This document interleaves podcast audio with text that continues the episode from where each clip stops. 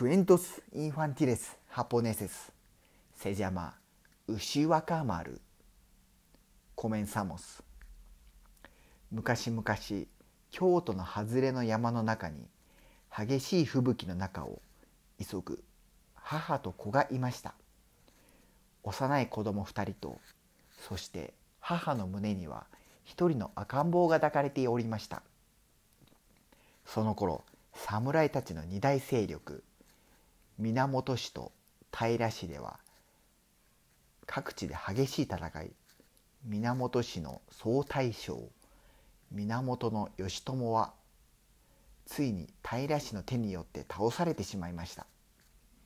義朝の妻時和はまだ幼い今若若そして牛若の3人の子を連れてなんとか平氏の手の届かないところへ逃げようとしたんです。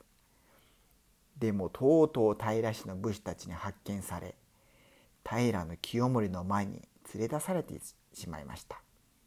清盛は幼い子が源氏の大将義義朝の子であることを知るとすぐに首をはねるよう命じました。ところが私の命はいりませぬ。その代わりどうかこの子たちの命だけはお助けくださいませ。という常盤の必死の頼みに心を動かされた清盛は子供たちの命を助けることにしました。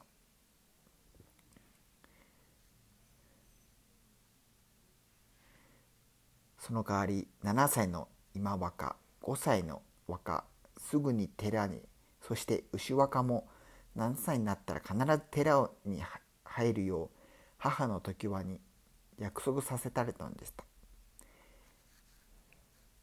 年月がまたたく間に過ぎやがて清盛とその約束は果たさなければならない時が来ました。牛若そなたはもう7歳。寺に入って立派なお坊さんにならねばならぬ。こうして7歳になったばかりの牛若は優しい母に別れをつな告げなければなりません。寂しい時はお父様が大切にしてくれたこの横笛を吹きなさい。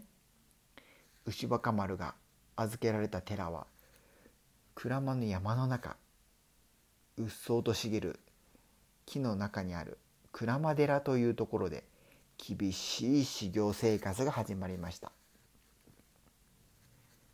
若様若様私を呼ぶのは誰じゃ？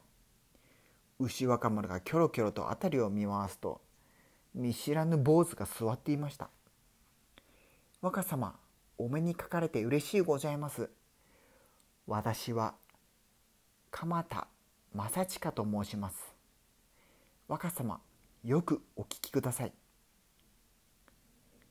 あなた様は平氏に滅ぼされた源氏の総大将源の義東公のお子様ですぞ。え私が？そうです。私も義朝公にお仕えした身。義朝公は清盛の手によって殺されたのです。あなた様は父君の敵を討ち、おごる平家を懲らしめなければなりません。そして源氏の一も立て直さなければなりませんぞ。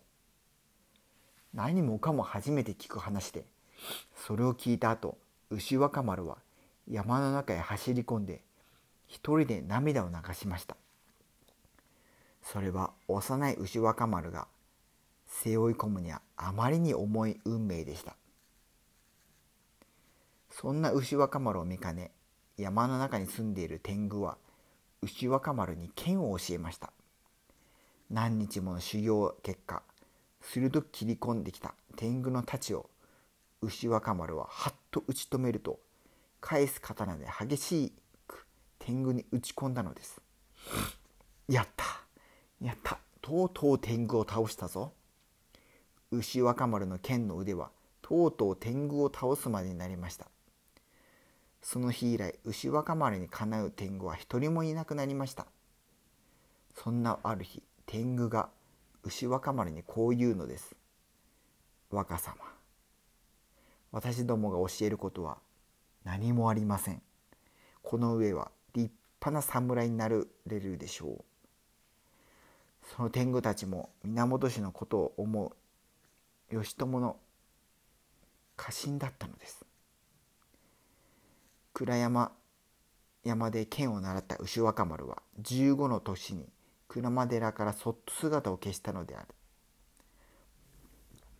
さてその頃京都では夜な夜な海藻弁慶なる者が姿を現し通行人の刀を奪ってはそれを一千本集める祈願を立てるという噂で恐れていました。そして今夜その一千本目の日ここは五条大橋。どこからともなく聞こえる澄んだ笛の音を聞いた弁慶は辺りを伺うと笛を吹いているのはあの牛若丸でした。